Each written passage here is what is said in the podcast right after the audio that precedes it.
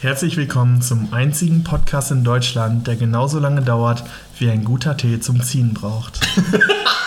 das ist einfach die, das beste Intro. Das kann man jetzt jedes Mal. Darauf habe ich mich den ganzen Tag gefreut.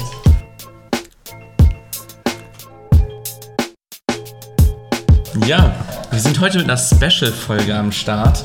Ähm, Erstmal das Wichtigste. Was hast du für einen Tee? oh. Oh! ah, ich bin hier schon wieder viel zu voreilig. Heute ähm, bin ich von, dem letzten, von der letzten Folge inspiriert, bin ich jetzt auch beim japanischen Kirschblütenfest angelangt. Ich habe mich heute hinreißen lassen, den Bünding-Tee Erdbeerkäsekuchen mit einer empfohlenen Ziehzeit von 5 bis 8 Minuten zu testen. Ich bin bei drei bis fünf Minuten. Wir sprechen uns in 20 Minuten wieder. Wir sprechen uns in 45 Minuten wieder. Wir versprechen euch, es wird klasse. Es wird echt klasse heute. Lasse. Lasse. Wir haben nämlich eine Special-Folge vorbereitet, ähm, Ich bin gehypt. Wo wir beide uns sehr darauf gehypt haben. Es war wieder ein Thema, wo wir uns eigentlich, äh, wo wir uns schon wieder, Topic. wirklich, wir haben uns so fünfmal haben wir es geschafft, auf dieses Thema zu kommen und es jedes Mal abzubrechen, weil wir darüber im Weil Podcast wir reden dachten, wollen. da müssen wir eine Folge drüber machen. Es geht Um, jetzt geht's los, die Netflix-Dokumentation The Social Dilemma. Ganz Ähm. ähm, später auf, wer es noch nicht gesehen hat, pausiert es, guckt es euch jetzt an und dann hört wieder rein. Genau, ich Wer nicht das geguckt hat, der hat einfach was verpasst. wirklich, also das ist schon mal jetzt vorab schon mal der Tipp der Woche, ist erstmal diese Der. Ultra-Tipp der Woche. Ja, also Ähm, aber ganz ehrlich, falls ihr das noch nicht gesehen habt, hört diese Folge erst danach. Genau, also wir werden jetzt gleich nochmal kurz, um alle nochmal abzuholen, einmal kurz zusammenfassen, worum es ungefähr ging. Ähm, wir werden, werden uns selber höchstwahrscheinlich auch nicht mehr an alles erinnern. Ähm, aber sehr interessant, erstmal, durch, ich überlasse dir mal das Wort, kurz zusammenzufassen, was äh, das Ich Social hatte Dilemma. eigentlich gehofft, dass du das machst. Aber okay. Kann ich auch gerne übernehmen. okay, sonst. mach du das, mach du das. Okay, also von dem sage ich mal, was ich jetzt ähm, mitbekommen habe, es war eine Netflix-Dokumentation äh, zum Thema soziale Medien ähm, und so gesehen den Einfluss, den die sozialen Medien auf uns haben. Ähm, angefangen im Prinzip dabei, dass es den, dass der Vorwurf so gesehen im Raum stand oder sag ich mal die Aussage auch von ähm, Instagram, Facebook und so weiter, solchen Plattformen, Twitter-Mitarbeitern kam, dass das Ziel der Plattform ist, einen so lange wie möglich in der App zu halten, um dementsprechend so viel Werbung wie möglich den Leuten zeigen zu können. Genau. Das hat sich dann aufgespaltet in, sag ich mal, ein Suchtverhalten, das äh, versucht wird, künstlich zu erzeugen. Dann, ähm, dass die Nutzer ausspioniert werden, sag ich mal, in Bezug auf Daten sammeln, was interessiert die Nutzer. Wie lange bleiben sie auf einem Beitrag? Genau, und einfach nur um die Interessen herauszufinden, um dann ähm, Werbung schalten zu können, die sehr, sehr hohe Erfolgswahrscheinlichkeiten bei den Leuten hatten. Und je Genau. höher die Erfolgswahrscheinlichkeit bei einer Person ist, der du deine Werbung zeigen kannst, desto mehr kannst du für diese Werbung verlangen, weil du ja die genau selben Anzahl der Leute erreichst, aber du zeigst wenigen, wenigen Leuten diesen Post. Das ähm, wurde untermalt durch äh, verschiedene Frequen äh, Sequenzen in Spielfilmcharakter, die eine Familie zeigen, die von diesem Social Media mit den Smartphones äh, regelrecht zerstört wird. Die Tochter ist arg. Oh. ist einfach in die Bauernopfer reingeplatzt. Wir können gerade einen Podcast. Podcast. Ein Podcast. Auf jeden Fall, was ich sagen wollte, dieses Mädchen hat massive Probleme, weil es denkt, es ist hässlich, was natürlich auch durch äh, Social Media und die Schönheitsideale hervorgerufen wird. Und ähm, ja, genau, der Junge versucht ein bisschen von seiner Handysucht zu entkommen, schafft es aber nicht. Und immer wieder wird quasi das Handy als eine Art oder die, der Algorithmus des, des Social Media Netzwerkes wird als, äh, als Kontrollzentrum von drei Personen dargestellt, die quasi diese Person kennen und versuchen, sie wieder in die App zu ziehen mit Benachrichtigungen, die dieser Algorithmus steuert. Genau, oder dann die, die Posts kontrollieren, die diese Person sieht, ähm, um die Person so lange wie möglich in der App drin zu halten. Genau. Und auch, sage ich mal, diese Vorwürfe, die ihn. Oder es- willst du was sagen dazu? Äh, es sind, also was noch nicht gerade gesagt wurde, es sind verschiedene Experten, die vorher bei unterschiedlichen Netzwerken wie Pinterest, Twitter, Instagram Facebook gearbeitet haben, kommen zu Wort und schildern aus ihrer Perspektive, aus ihrer Entwicklerperspektive quasi die ähm, Gefahren und ihre Intention dahinter, wie sie quasi erst nach und nach verstanden haben, was sie eigentlich dort gemacht haben und was für einen Impact das hat. Genau, und sage ich mal, auf diese heftige Kritik und sage ich mal auch diese gesamte Kritik an diesem erstmal sozialen Netzwerken und den Systemen dahinter, ähm, aber auch, sage ich mal, direkt gegen die Unternehmen, die diese sozialen Netzwerke äh, ja, zur Verfügung stellen. Ähm, äh, sag ich mal, auf diese harte Kritik hin hat sich Facebook zu Wort gemeldet mit einem Paper, zwei Seiten lang, die sieben Dinge, die Social Dilemma falsch darstellt. Und wir wollten da mal so ein bisschen drüber quatschen, was da so drin steht, was deren Aussagen da drin ist. Ich habe hab mir dieses Paper noch nicht durchgelesen. Jonas wird mich da ein bisschen durchcarryen. Ja, mal, mal wieder, aber das. Mal wieder das, carry damit. Aber ich, ich, das ist nicht, weil Lukas faul ist, sondern weil ich das mal gerne anbiete, dass ich das einfach ein bisschen vorbereite und dann quatschen wir da einfach so komplett natural einfach so drüber. Komplett Live-Reaction. Komplett auf Live-Reaction-Basis. Und ähm, jeder, der Anglizismen mag. Genau. Ist ja richtig. Und wir dachten, das fällt so ein bisschen aus dem Raster, weil wir quatschen so normalerweise sonst nur über Handys und Technik und so ein Kram. Oder Die was letzte halt sonst Folge war noch so. eventuell ein bisschen handylastig. Genau, war vielleicht ein bisschen sehr handylastig. Ein- Sorry an dieser Stelle. Deswegen gibt es jetzt einfach dieses Mal was komplett anderes, was zwar auch digitale Zeitalter und so ein Kram alles betrifft, aber auch, Auch ein bisschen Handy eigentlich. ein bisschen Handy, aber letztendlich, äh, ja, sehr, sehr interessant, sehr, sehr interessante Blicke. Soll Ich freue mich auf die Folge. Ja, ich, ich auch sehr. Dann fang doch mal an mit dem ersten Punkt. Hol mich mal ab. Okay. Ähm, erstmal Facebook. Ähm, so, so auch mal zur allgemeinen Aufklärung. Facebook ist nicht nur Facebook, sondern Facebook ist auch WhatsApp und Instagram. Ähm, und auch Facebook Oculus Rift, aber das ist halt eine Gaming-Konsole so gesehen. Und deswegen- Facebook Messenger. Sie haben es extra in ihr Logo integriert. Ja, das steht Das musst du sagen. Facebook Messenger ist auch noch ein einzeln, einzelnes Produkt von denen im Prinzip. ähm, was aber bedeutet, dass es eine, ein Unternehmen ist und dass die Daten theoretisch zwischen Facebook, Instagram und WhatsApp hin und her transferiert werden können, um dort, sag ich mal, Erkenntnisse zu verwenden, um Werbung zu platzieren, was auch immer. Oder um den Feed zu optimieren, wie, wie auch immer.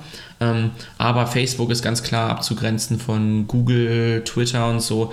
Ähm, Pinterest. Genau. Es kann sein, dass TikTok. Daten daz- zwischen den Firmen verkauft werden, da gehen sie auch drauf ein. Ähm, aber die sind, sag ich mal, erstmal getrennt davon zu sehen. Aber wenn wir von Facebook sprechen, sprechen wir auch von Instagram. Das sollten wir vielleicht vorher mal erwähnt haben. Gut. Ähm, sie haben insgesamt sieben Punkte, ähm, wovon ich äh, fünf Punkte auf jeden Fall ähm, ja, sinnvoll finde, darüber zu sprechen. Ein Punkt ist halt so, ja, okay. Dann weiß halt die, dann, sie sagen halt nur Das können Punkt. wir gleich noch. Genau, das Gehen wir ist, einfach Punkt für Punkt mal durch. können wir gerne machen. Und ein Punkt ist halt nochmal so, ja, äh, wir sind, waren damals schlecht und jetzt sind wir aber besser und deswegen ist es nicht mehr so schlimm. Deswegen, aber fünf Punkte sind da vorhin auf jeden Fall sehr, sehr, sehr äh, viel Stoff zum Diskutieren. Deswegen starten wir direkt rein. Ähm, die haben immer so ein, einmal aufgezählt, dann einmal so einen Titel darüber gemacht, so eine kleine Kurzbeschreibung des Absatzes und dann halt nochmal ein bisschen ausführlicher dazu geschrieben, was, was sie, wie sie das sehen. Und Punkt 1 ist Addiction, also ist jetzt die Frage, müssen wir, machen wir es auf Englisch oder übersetzen wir das auf Deutsch? Ich denke mal, wir machen das mal in einer Sprache, dann ist das ein bisschen einfacher. Genau. Suchtverhalten, Abhängigkeit. Ähm, Facebook baut seine Produkte, um Mehrwerte zu erzeugen und nicht um abhängig zu machen. Das heißt, klingt ja schon mal wie die Wohlfahrt, dass sie nur für Ja. andere arbeiten und nicht für sich selber, sag ich mal, orientiert. Genau. Das, was mir da als erstes zu einfällt, ist eine Maxime, die eigentlich jeder verstehen sollte, ist, wenn du nicht für das Produkt zahlst, bist du selber das Produkt. Beziehungsweise jedes Unternehmen muss irgendwie überleben oder Geld generieren. Das ist Punkt 2, You are not the product, ähm, wo sie sich ganz genau mit dieser Maxime auseinandersetzen. Dann können wir darüber nochmal- Das würde ich einen Schritt zurücksetzen. Ähm, hierbei geht es denen wirklich nur darum, dass die versuchen, Mehrwerte für ihre Kunden zu schaffen oder für ihre Nutzer zu schaffen. Das sind ja nicht die Kunden, sondern die Nutzer, weil wir zahlen ja nichts. Ähm, für die Nutzer zu schaffen und nicht abhängig zu machen. Ähm, was bedeutet, dass sie nicht ihre Features so bauen, dass man mehr Zeit in der App verbringt, was das Social äh, Dilemma sagt, dass das so ist. Ähm, und dass sie den Leuten ähm, nur Mehrwerte anbieten und nicht versuchen, die Nutzertime, also mehr, mehr Zeit in der App, dass sie mehr Zeit in der App verbringen. Ähm, dass das nicht nach dem Design im Prinzip. Das Design ist nicht so darauf ausgelegt, dass das so ein Suchtverhalten verursacht. Sondern das ist jetzt halt die Frage. Ich finde aber, das ist schwierig in der Definition. Du könntest ja auch sozusagen generieren oder sagen, ähm, dass dieses Suchtverhalten ein Nebenprodukt davon ist.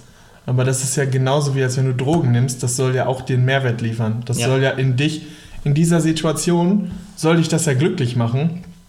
Und der Nebeneffekt, die Sucht, wird dort ja in dem Sinne ausgeblendet. Auch wenn es dir einen Mehrwert bietet, heißt es ja nicht, dass im Nebeneffekt dieses, mh, dieses Mehrwerts, den das durchaus ja haben kann oder hat, dass dort auch nicht Sucht auftreten kann. Ja, ich kann es auch Und- schon erstmal generell einem Unternehmen, sage ich mal, das so viel Geld im Prinzip mit dieser Plattform macht, ähm, kann ich nicht ganz abkaufen, dass sie das eigentlich nur für die Leute machen, weil dann wären sie ja eine gemeinnützige Ja. Organisation so. Und das ist, also das finde ich schon mal so ein bisschen gegen das Leitbild äh, so eines Unternehmens. Es spricht schon so ein bisschen dagegen, dass sie nicht versuchen, dass ihr Produkt attraktiver wird. Ähm, und das ist halt, sag ich mal, ähm, auch die Definition von Value. Wenn jemand etwas sehr, sehr dolle braucht, dann hat das ja einen sehr großen Wert für jemanden. Ja. Und diese Unterscheidung zwischen Addiction und einfach nur Mehrwerten oder Value allgemein, finde Das ich halt ist eine vor allem dünne bei zwischenmenschlichen eigentlich. äh, Kommunikationen sehr, sehr sch kann. Es wird Grad. halt kommerzialisiert, die, die zwischenmenschliche Beziehung, die wir ja ohne Diskussion brauchen und nach der wir uns ja sehen, evolutionstechnisch schon gesehen, wird hier ja kommerzialisiert. Ja. Also das heißt ja, alleine schon durch, die, durch das Design, die, die Umstrukturierung der Timeline nach Relevanz, anstatt nach ähm, Historie, Aber das finde ich sogar, das ist, das ist mehr Value als Addiction, weil du kannst so gesehen, wenn es da relevant sortiert ist, schneller die wichtigen Sachen durchlesen und dann die App schließen, wenn du es halt kannst. Und Aber ja, in dem. Sinne ähm, könntest du es quasi auch so, so argumentieren, dass jedes Mal, wenn du refreshed, kriegst du neuen Content in deine Timeline gespült. Ja, und wenn Also dein heißt- Content in der Timeline aufgebraucht ist, wird dir entweder älterer Content gezeigt oder zufällig generierter Content, der auf deiner nicht nur zufällig, sondern auf deinem auf deine Nutzungsverhalten, genau, ja, Interessen. Genau. Ja, Und deswegen finde ich auch, dass die Funktion, ich finde, das ist ein schmaler Grad hier, äh, besonders schon die Definition zwischen Mehrwert ja, und Abhängigkeit. ja, Weil alles, was dir einen Mehrwert liefert, auch in der Gesellschaft, auch in der Technik, verursacht eine Abhängigkeit. genau. Wir sind ja auch abhängig von der Technologie, der Infrastruktur des Internets, weil es uns einen Mehrwert liefert. Sagen wir mal zum Beispiel, WhatsApp ist frei von finanziellen Interessen. Sie machen das wirklich nur, weil sie wollen, dass Leute miteinander über Chats kommunizieren können. Weil sie ja in der App keine Werbung machen und nicht direkt mit der App als solches Geld verdienen, sondern nur mit den Daten, die dort erhoben werden über die anderen Plattformen.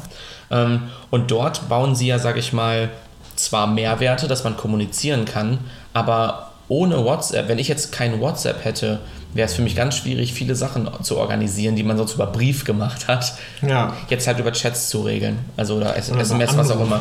Das heißt, es ist halt ein sehr, sehr schmaler Grad zwischen Mehrwert, aber gleichzeitig auch Addiction. Und bei WhatsApp ist es Genau. halt nochmal ganz speziell, weil es halt dort nicht diesen kommerziellen Gedanken unbedingt dahinter gibt. Ähm, aber bei Instagram und Facebook, finde ich, merkt man das schon sehr stark, dass wenn der Content aufgebraucht ist, dass dann genau dir das gegeben wird, was du brauchst, damit du weiter in der App bleibst. Weil es könnte auch sein, okay, wir haben nichts mehr für dich und dann ja. sagst du, okay, dann schließe ich halt die App. Und dann wäre dieses äh, Suchtverhalten direkt weg, weil du halt keinen weiteren Content bekommst. Ich würde sogar so weit gehen, dass mit Mehrwert, Value einfach nur eine Umschreibung von Sucht auf einem äh, Ja, größeren genau. Niveau hier. Ja, Sie werden das, sie sagen eigentlich, dass es in dem Sinne stimmt, Sie umschreiben das nur besser. Ja, und was sie hier auch dann in einem späteren Absatz sagen, dass sie ähm, dort mit führenden Mental Health Experts, also geistigen Gesundheitsexperten zusammenarbeiten, um das äh, Digital Wellbeing, also die, die, mhm. das, die Gesundheit von Mensch zu Maschine-Kommunikation. Digitales ähm, Wohlbefinden. Digitales Wohlbefinden, wunderbar, genau das. Ähm, durch Instrumente wie Aktivitätsdashboards, wo man sehen kann, wie lange war man dort drauf. Man kann sich täglich erinnern lassen, wie lange man schon auf der Seite ist. Man kann Limits setzen für Benachrichtigungen und man kann Time-Management-Tools benutzen, dass man die App nicht so lange benutzen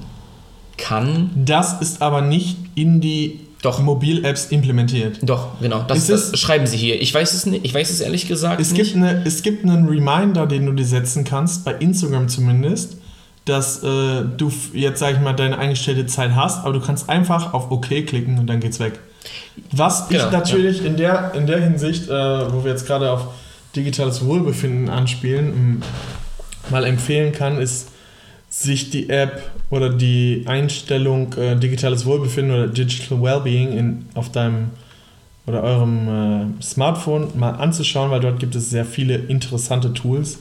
Ich genau. habe mir zum Beispiel. Falls ihr das Gefühl habt, dass ihr ähm, zu vielen sozialen Medien verbringt und das, ja. sage ich mal, ein bisschen kontrollieren wollt.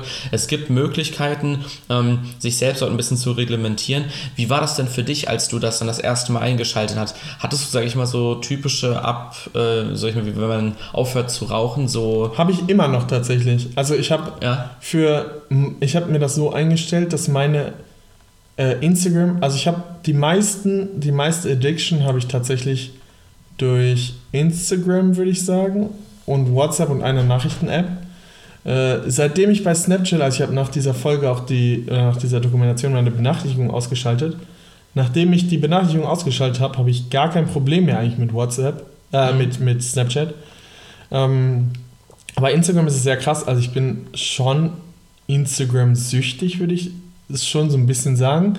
Ich habe mir einen Timer eingestellt, nach 30 Minuten, die ich am Tag Instagram verbringe, schaltet sich, also wird die grau. Ich kann da nicht mehr draufklicken auf diese App. Also ich kann die nicht, nicht mehr benutzen. Ohne jetzt, sage ich mal, einen Umweg zu machen, aber dann ja. würdest du dich ja ähm, scheiße das, fühlen, weil du es gemacht ist, hast. Genau. Du kannst, wenn du die Zeit erreicht hast, kannst du einmal Zeit hinzubuchen. Mhm. Noch weitere 30 Minuten, sage ich jetzt mal so. Mhm. Und das habe ich bisher selten geschafft, dass ich ohne diese 30 Minuten extra durch den Tag noch gekommen bin.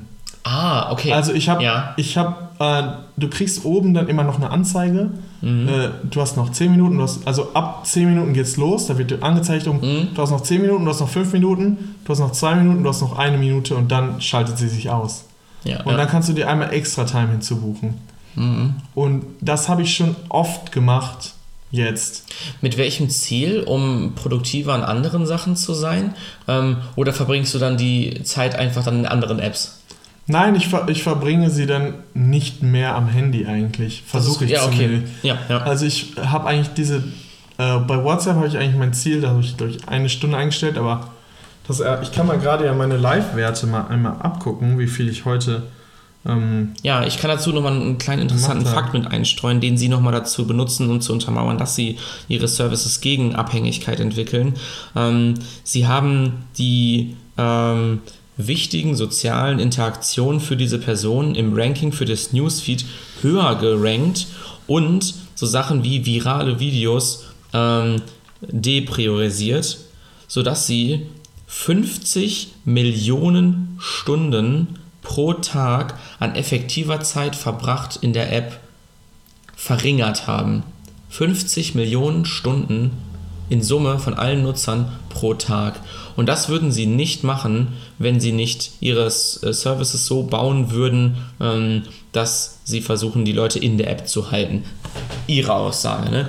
Ob das jetzt, ob die Werte, ob das stimmt, was auch immer ist, sei dahingestellt. Das Aber ich finde, sage ich mal, so das Signal, das sie da, da senden, ähm, schon gut und schlau. Aber ich weiß nicht genau, wie stark man dem trauen kann, wie viel das wirklich wert ist, weil es würden die Leute, wenn die Leute denken, es ist Suchtverhalten und man möchte das dann lieber noch weniger machen, als man Facebook eh schon nutzt, so ich nutze Facebook halt kaum, ich kann ich mir nicht mal installiert. Ja, du hast es ja nicht mal. Ich hab- das ist ich nicht mal ein hatte es noch Account. nie. Genau, Ja, eben. Und dass sie dann mehr Leute verlieren würden, ähm, die, sag ich mal, sich so täglich mal so 10 Minuten mit der App auseinanderschalten, äh, auseinandersetzen, als wenn sie komplett weg wären, weil sie Suchtgefahr, sowas als Stempel drauf haben. Was natürlich auch noch äh, sein, oder was die dort natürlich auch nicht abgebildet haben in diesen 50 Millionen Stunden, ist die werberelevante Stunde, sage ich jetzt mal. Weil Mhm. du schaust dir natürlich die relevanten Posts länger an und hast eine höhere Zeit auf den einzelnen Posts, Ja. die du dann verbringst, die du natürlich dann ähm, anders nutzen kannst und vermarkten kannst, diese Informationen, als wenn du dir einfach durch den Feed durchscrollst, vielleicht für eine Minute, und Ja. dir nichts anguckst, dann ist diese Zeit eigentlich auch verloren für Facebook, Ja, weil sie daraus keine Daten generieren können. Von daher Deswegen kann man jetzt nicht die sagen, wichtigsten- diese oder wenn sie gemerkt haben, dass die Nutzer nur noch maximal 10 Minuten in der App sind, dass sie diese 10 Minuten so effektiv nutzen, um Werbung zu schalten, ähm, dass sie die ganzen wichtigen Sachen nach oben packen. Niemand guckt sich mehr anscheinend virale Videos an, was auch immer. Deswegen die weiter unten, die wirklich wichtigen Sachen sind oben. Und das kann man natürlich als äh, so auslegen, wie sie es halt getan haben. Ähm, ja, aber also wir, wir sind dort auch maximal keine Experten, deswegen, ähm, das sind einfach so unsere Gedanken zu diesem gesamten Thema. Ich kann mal gerade hier, ich habe äh, meine Digital Wellbeing App jetzt mal auf und ich habe in dieser Woche mein, mein Bildschirmzeitziel noch nicht, noch nicht einmal erreicht. Ich habe jeden Tag drüber. Äh, Ich habe eingestellt, dass ich maximal drei Stunden äh, am Display verbringen möchte. Und heute waren es 4 Stunden 20. Äh, Durchschnitt ist 4 Stunden 35. Und dabei waren meine Haupt-Apps Instagram, WhatsApp und Google Chrome. Und Instagram habe ich ähm, pro Tag, Nimmst du Chrome zum, äh, zum Lesen von News? ja. Okay. Hm. Aber ich nehme auch äh, also eine äh, Nachrichten-App. Nehme ich auch. Eine N äh, Nachrichten-App. Eine Nachrichten-App, die ich, ähm, ja, wo ich auch recht viel lese, sage ich jetzt mal. Aber auch natürlich, wenn ich was google, lese ich natürlich die Artikel dann im, im äh, Chrome.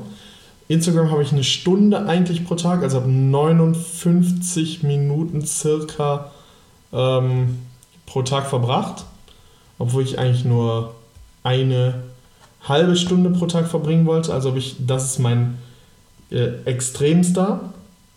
Und sonst habe ich äh, in WhatsApp habe ich durchschnittlich, das sind heute waren es 43, davor 24, 42 Minuten, 34, also da bin ich eigentlich im Soll, da habe ich den auf eine Stunde eingestellt, da habe ich das eigentlich immer erreicht.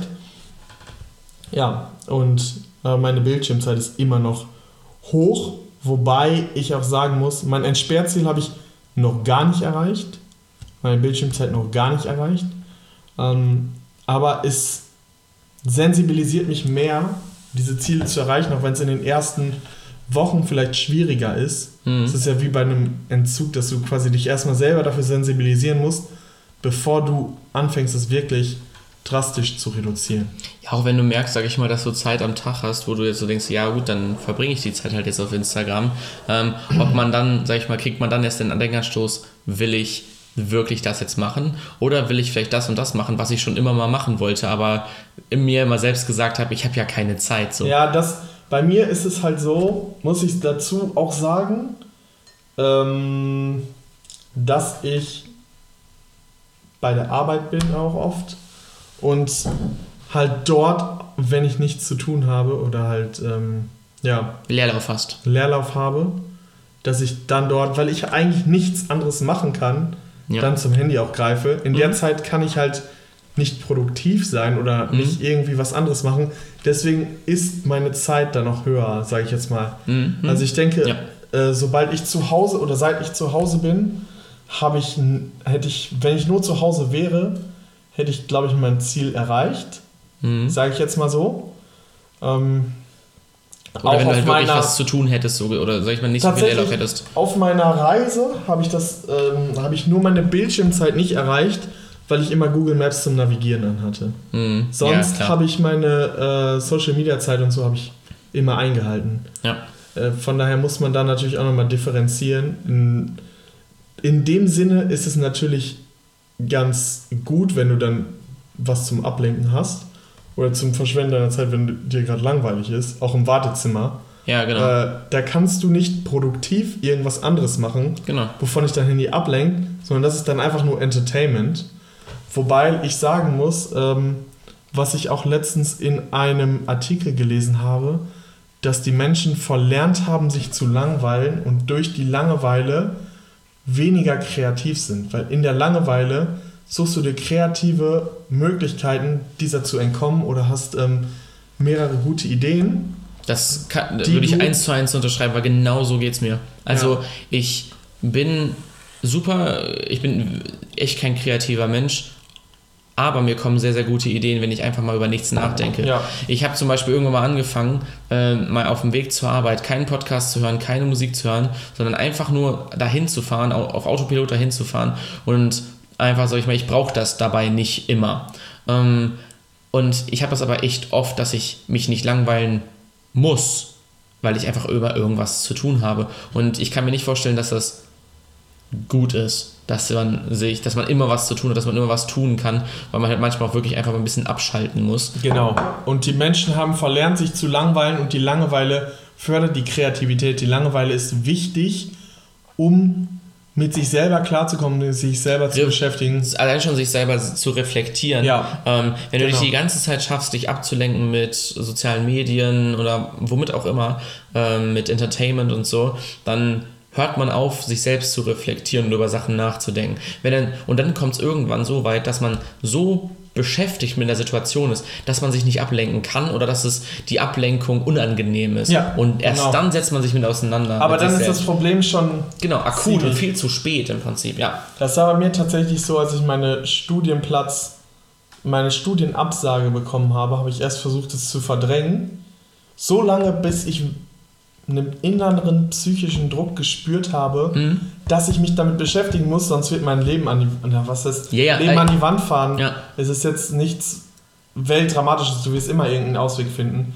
Aber ähm, es ist so ein existenzielles Problem geworden, dass ich mich nicht mehr ablenken konnte. Und ähm, das ist dann auch so ein Selbstschutz vom Körper. Ich meine, ähm, ja, es ist, es ist vielleicht manchmal gut, wenn man sich einfach langweilt. Genau. Und ich, also um jetzt mal, zurück auf Facebook zu kommen oder Vielleicht auf die sozialen Eine ja. Sache noch, die mir einfällt. Wir haben äh, bei der Arbeit eigentlich einen Innovationswettbewerb. Äh, Quasi, wenn man sich was oder wenn man irgendein Problem sieht und das löst und das einreicht, kann man einen Preis gewinnen. Hm? Aber dadurch, dass sich eigentlich niemand mehr in einem Leerlauf mit sowas beschäftigt, werden diese Einreichungen auch immer weniger, was das vielleicht nochmal untermauert. Hm, hm, kann ich mir gut vorstellen. Also vielleicht- Weil das Ziel ist ja eigentlich, dass sich dann viele Leute was einreichen, viele Probleme werden gelöst, aber man, man zeichnet eine Person aus und dadurch versuchen es halt viele und es werden viele Probleme. Ja. Ähm, um einmal nochmal zurück auf den ersten Punkt zu kommen, es geht übrigens sieben, also wir haben noch ordentlich was vor uns.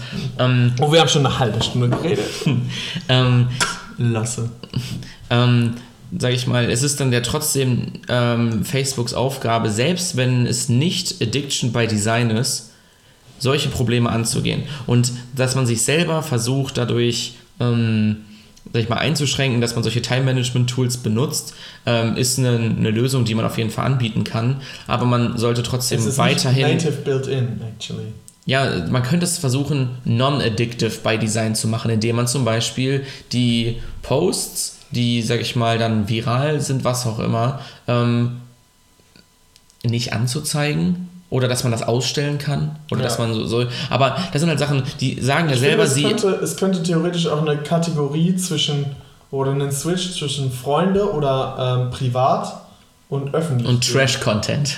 Ja, genau. So Ja. ist die News, Trash-Content. Ja, das. und das sag ich mal, deswegen, sie sagen selber, dass sie mit, ähm, mit äh, Mental Health Experts, Organizations und Academics zusammenarbeiten und dieses Thema halt weiter erforschen, so gesehen, und wie man dieses Digital Wellbeing ähm, besser hinbekommt.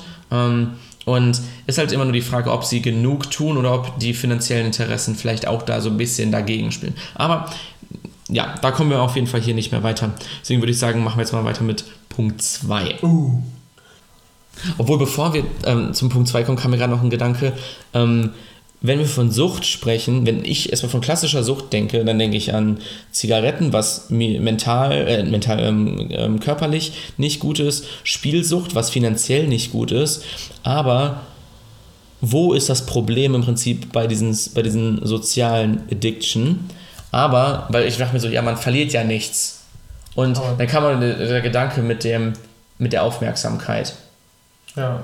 Und damit perfekte Brücke zum nächsten Punkt. Um, ähm, you are not the product. Um, ähm, the Social Dilemma hat die Aussage im Prinzip gemacht, oder ein Experte hat gesagt, wenn man für etwas nicht bezahlt, dann ist das, wofür man nicht bezahlt, nicht das Produkt, sondern man selbst ist das Produkt. Oder kannst du das noch besser formulieren? Ja, so ist das. So ja. ist es gewesen.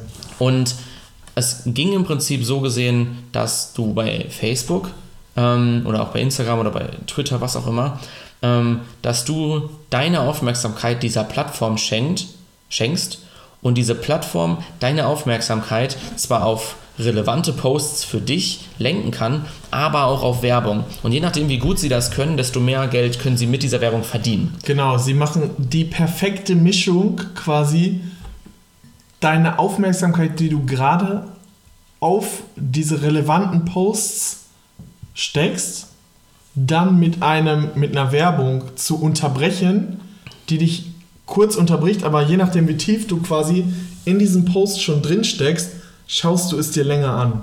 Genau, also das, es passt nachdem, in deine Timeline rein, diese Werbung. Und wenn du, wenn du aufmerksam ja. den Feed durchscrollst, weil dich jeder Post interessiert, nimmst du eher eine Werbung wahr, als wenn du da einfach durchscrollst und dann vielleicht bei einem Bild hängen bleibst. Wenn du zwischen der Unrelevanz im Prinzip ja. hin und her scrollst, dann wirst du die Werbung nicht deutlich relevanter finden. Und ähm, nur dann, zum Thema Aufmerksamkeit. Genau, und dadurch wird unsere Aufmerksamkeit verkauft an Unternehmen, die diese Aufmerksamkeit für ihre Produkte gerne nutzen wollen. Und damit ist nicht Facebook das Produkt, um das es geht, sondern wir sind das Produkt, das angeboten wird für die Kunden. Und das sieht Facebook anders. Facebook sagt, ähm, Facebook is funded by advertising, so it remains free for people. Also es ist es wird durch Werbeeinnahmen finanziert. finanziert, um gratis für die Nutzer zu sein.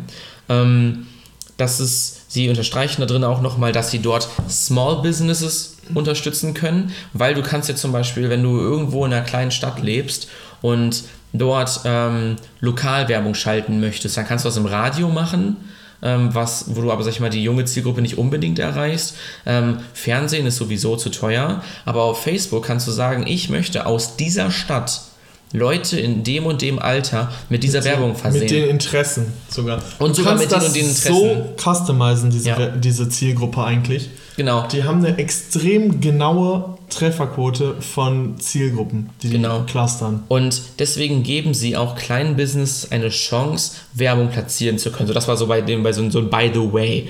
Ähm, aber sie geben die Daten nicht weiter an diese Small Businesses. Es ist einfach nur, wir sollen Werbung für die und die schalten. Okay, machen wir. Und die kriegen so einen kleinen Report, wie gut kam sie an, wurde sie geklickt, wie lange wurde sie angeguckt. Ähm, und aber keine Information ähm, über die Personen, die advertised wurden. So, und, aber sie gehen nicht wirklich auf diese, auf diese Anschuldigungen, dass wir, ist, wir nicht das Produkt sind. Sie sagen eigentlich im Grunde, sagen sie übersetzt, dass wir dafür auch zahlen müssen, weil es for free ist und wir zahlen das mit unserer Aufmerksamkeit. Genau. Wir müssen etwas da, wir müssen etwas beisteuern, wir müssen was contributen, damit diese App for free bleibt. Das ist eigentlich deren Aussage. Genau. Und wir, wir steuern unsere Aufmerksamkeit bei.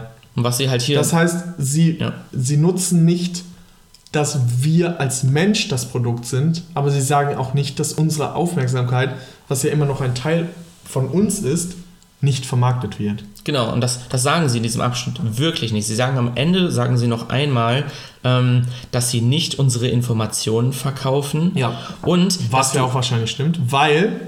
Genau, weil, wenn wir sie diese Informationen verkaufen würden, zum Beispiel sagen wir mal, sie verkaufen die Informationen, die sie über uns gesammelt haben, an Google, dann könnte Google, genauso wie Facebook es tut, noch bessere, noch genauere Werbemaßnahmen verkaufen und Dadurch wird deren Werbeinstrument besser Und wenn jetzt auch, wenn man das dann im Marketingbereich ankommt, oh, Google funktioniert ein bisschen besser, verlagert sich die Kosten oder die Ausgaben für Google-Werbung oder für Werbung allgemein Richtung Google. Das heißt, sie verkaufen zwar die Daten, aber verlieren gleichzeitig an, an Value aus ihren eigenen Werbung, an der Effektivität so gesehen. Deswegen wären sie dumm, wenn sie unsere Daten verkaufen würden, aber sie verkaufen dann unsere Aufmerksamkeit, womit quasi keine Daten für andere Unternehmen generiert werden, die sie ausnutzen können. Genau. Und sie sagen am Ende noch einmal, ja, und alle Interessen, die dir zugeordnet sind, kannst du in, deiner, ähm, in deinen Einstellungen sehen und auch entfernen, wenn du möchtest. So, das habe ich bei Google mal gemacht und das ist echt erschreckend, wie erschreckend vor allem, aber es ist schon beeindruckend, würde ich fast eher sagen, ähm, wie akkurat sie deine Interessen treffen können. So. Erinnerst du dich noch dran, dass du mir vor, dass wir vor einem halben Jahr mal über Aktien geredet haben? Ich habe mir dann ja zwei Apps runtergeladen, einfach mal um so ein bisschen zu gucken, wie das so an sich funktioniert so. Aber das waren ja solche, ähm, wo du mit Fake-Währung einsteigst, einfach nur gucken kannst, wie funktioniert das so allgemein. Ja. Und ich kriege seitdem über YouTube, über Google-Werbung oder allgemein, wenn ich merke, dass ich Werbung bekomme bezüglich Aktien, weiß ich, dass die Daten von Google kommen. Und die haben ja dieses AdSense, das kannst du auf jeder Seite einbetten, was auch immer. Und dann läuft die Werbung über Google. Die Seite kriegt aber nicht mit, was du bewirbst, sondern sie können einfach nur die Werbung so Ja, gesehen ja. platzieren. Ähm, Das stimmt, ja. Genau. Ich weiß das. und genau, ich meinst. krieg so oft, ich krieg jedes Mal, wenn ich mir auf YouTube ein Video angucke, kriege ich jedes Mal eine Werbung von Trade Republic. Jedes Mal. Seit einem halben Jahr. Und ich sagte, wenn ich die App installieren würde, wäre die Werbung weg. Es würde entweder andere Werbung kommen, Das die dann, sage ich mal, ja der noch- nächste Schritt wäre. Testen und das Ich könnte es echt ja. mal testen. Ähm, ich weiß nicht, ob sie das, sage ich mal, ob sie wirklich dann noch äh, tracken können, ähm, wie ob ich die App benutze. Aber es wäre sehr interessant zu sehen, ob sie dann im Prinzip auf die nächste Stufe wechseln. Dann, wo man erstmal im Prinzip in den Aktienmarkt eingestiegen ist, dann mehr News-Apps oder so. Wäre sehr interessant zu sehen. Das aber könntest du nächstes Mal mal testen. ich könnte ich es auf jeden Fall gerne mal Ich möchte testen. noch eben was einstreuen, was jetzt nicht direkt das Thema ist, aber ähm, was ich als viele Leute höre ich, ähm, die das behaupten, und zwar ist, dass Google und die Apps uns abhören und dadurch ähm, Werbung dann schalten. Also Werbung die, einschalten, Wer- weil die- sie sagen immer, ich habe das nie irgendwo eingegeben oder ich habe das Ja. nie irgendwo, ähm, außer dass wir drüber gesprochen haben, habe ich das noch nie irgendwo eingegeben. Ja. Was sagst du dazu? Ähm, ich will es auf jeden Fall nicht zu 100% verneinen, dass die nicht mithören, weil sie sagen ja, ich kann sagen, okay, und dann geht das Handy an, so und die, das heißt, sie hören sowieso, die, Alexa, ich hoffe, jetzt habe ich irgendeine Alexa von euch eingeschaltet.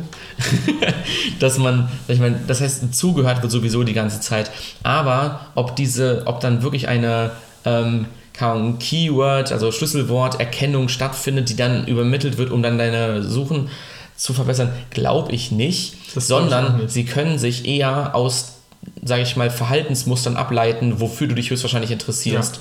Wenn du dich zum Beispiel ähm, im Aktienmarkt äh, rumtreibst und das Google das so gesehen mitkriegt und auf einmal guckst du dir teure Uhren an, dann scheint es ja irgendwie funktioniert zu haben. Dann kombinieren sie diese beiden Informationen und bieten dir etwas an, was dann genau auf dich passt, weil das viele Leute machen, die in deiner Situation sind, so gesehen. Und, ähm, oder zeigen dir ab dann nicht mehr Werbung, die HM, was auch immer, sondern halt von teureren Marken, weil sie wissen, du kannst es dir leisten, auch wenn sie deinen Kontostand nicht kennen. Das zeigt dann schon, dass der Algorithmus theoretisch schon schlauer ist als die Person. Genau. Weil sie schon vorher das Verhalten predicted, was sie selber noch nicht realisiert hat. Genau, und das liegt ja nicht mal daran, sage ich mal, dass die Person so vorhersehbar ist, sondern weil einfach Menschen allgemein vorhersehbar sind, weil sich Menschen sehr viel in ähnlichen Strömungen verhalten und dieser Algorithmus sehr gut darin ist, diese Muster zu erkennen. Und das ist nichts, was von übrigens was von Menschen geschrieben, ist, so von der Softwareentwicklungsperspektive, sondern das sind KI-Systeme, die darauf Künstliche trainiert, Intelligenz. künstliche Intelligenz-Systeme, Machine Learning-Systeme, die darauf trainiert werden, Muster zu erkennen. Und diese Muster sind, müssen aber für uns nicht erkennbar sein. Facebook und so, die labeln das, also die ziehen diese Information dann raus, dass man sagt, du bist höchstwahrscheinlich zwischen 18 und 25 Oder ähm, noch männlich, präziser. was auch immer. Und das finden sie nur anhand der, der ähm, anhand der Google-Historie oder was auch immer raus. Alleine das Alter, das Durchschnittsalter meiner Follower, also ich habe ja Instagram Insights, das passt schon so ziemlich akkurat auf mein, ähm, auf mein Durchschnittsalter. Auf deinen Freundeskreis auch so. Ja. Oder Bekanntenkreis, ja. Oh, ich kann es jetzt nicht mehr nachgucken. Mein Instagram hat sich für heute gesperrt. Hat nur Schade. 30 Minuten hinzugefügt. Dann vielleicht nächste Folge. Eine Sache, die ich noch ähm, beisteuern wollte, ist, viele denken ja, dass die Alexa uns abhört. Es ist wirklich, es ist so, dass ähm, diese Alexa zwar die ganze Zeit das Mikrofon anhat, aber erst auf eine Reaktion auf ein bestimmtes Codewort, was in der Maschine selber, in dem Pod selber passiert, wird erst eine Internetverbindung aufgebaut zu den Servern, weil wenn sie die ganze Zeit zuhören würden, wäre das so eine extreme Menge an Daten, die Das kann- gespeichert, also die aufgenommen wird und die müssen alle analysiert werden und ähm, das wäre eine extrem, extrem große Masse an Daten, auch für, sage ich jetzt mal, die die Relevanz zum Verhältnis nicht wirklich abdeckt, weil es gibt halt auch so viel Leerlauf in der Nacht oder in den... Ähm, Und es gibt immer Leute wie kaum Leute vom Chaos Computer Club, aber auch internationaler Natur, die solche Systeme aufbrechen und den gesamten Maschinencode von den Systemen runterladen und durchforsten auf, sage ich mal, wie reagiert die Maschine. Oder sie machen so eine Art Man-in-the-Middle-Attack, dass man sich zwischen die, ähm, zwischen die Alexa und den Server dazwischen hängt, indem man kann am Router irgendwie die Protokollierung anders einstellt und dann sieht man, wie Alexa mit dem Server kommuniziert. Ja.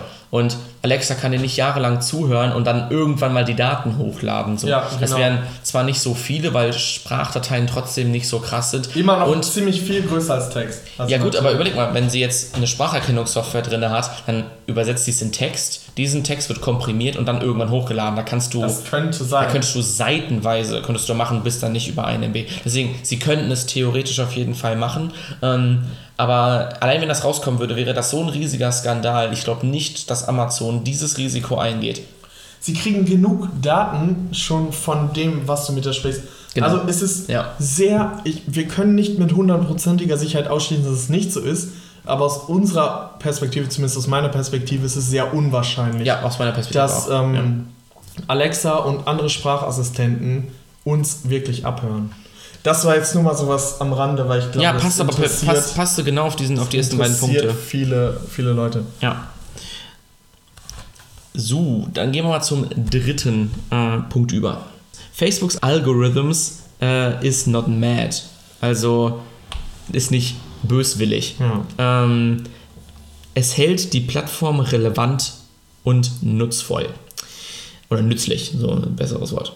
Ähm, sie sagen, dass Facebook die Algorithmen nur benutzt, um die Experience, also die, ähm, die Experience halt, ähm, äh, in der App zu Die erhöhen, die Erfahrung, die positiven Erfahrungen in der App zu erhöhen.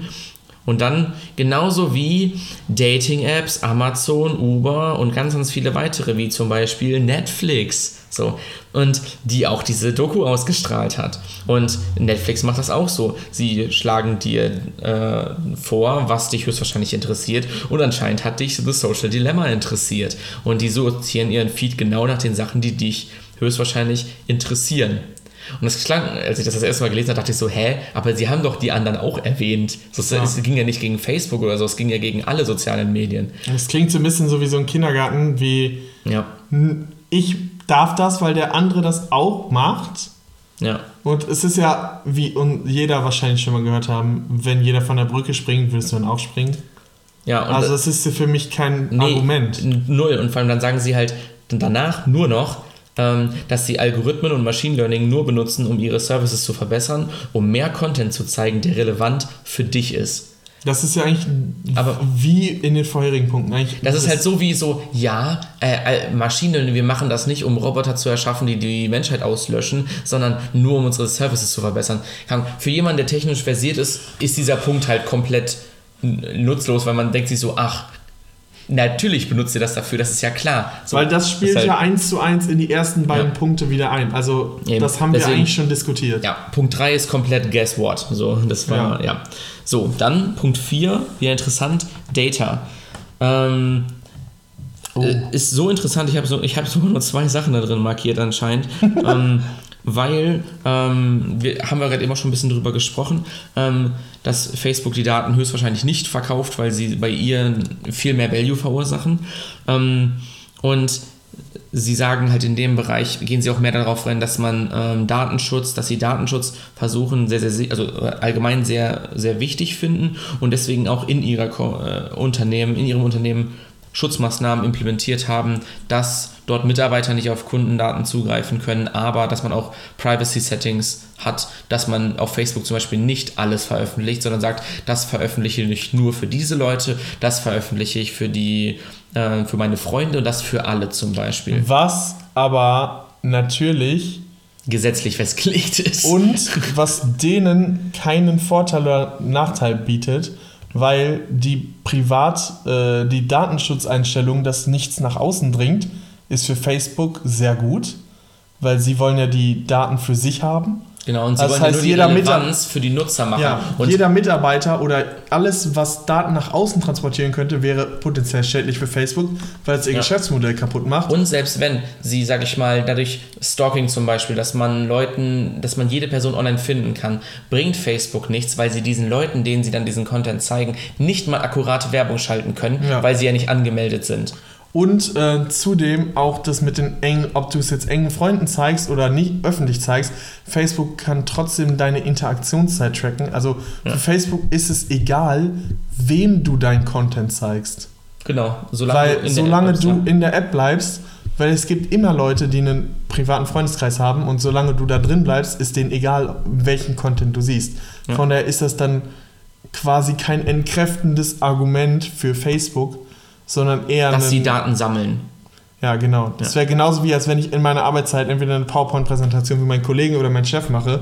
Das ist mir schlussendlich egal, weil ich dafür bezahlt werde. Ja. Genauso ist das Genau. bei Facebook. Und was sie jetzt, sag ich mal, zusätzlich noch sagen, um zu sagen, wir nehmen Privacy, äh, sind- Privacies sind wichtig, ähm, aber Privacy ist denen nur so lange wichtig, solange sie die Informationen in ihrem System wirklich verwerten können. Ja, genau. Und dann sagen sie, was sehr gut darauf passt, ähm, ja, wir nehmen zum Beispiel sehr sensitive Data, also sehr, sehr ähm, persönliche Daten, möchten wir auch gar nicht haben. Zum Beispiel Informationen über Gesundheit oder über irgendwelche Security Numbers, also wer, ähm, wen sollte man in einem äh, Notfall anrufen. So welche Daten wollen die gar nicht haben, ähm, weil sie damit und jetzt, das steht natürlich nicht drin, weil sie damit nichts anfangen Ja. können.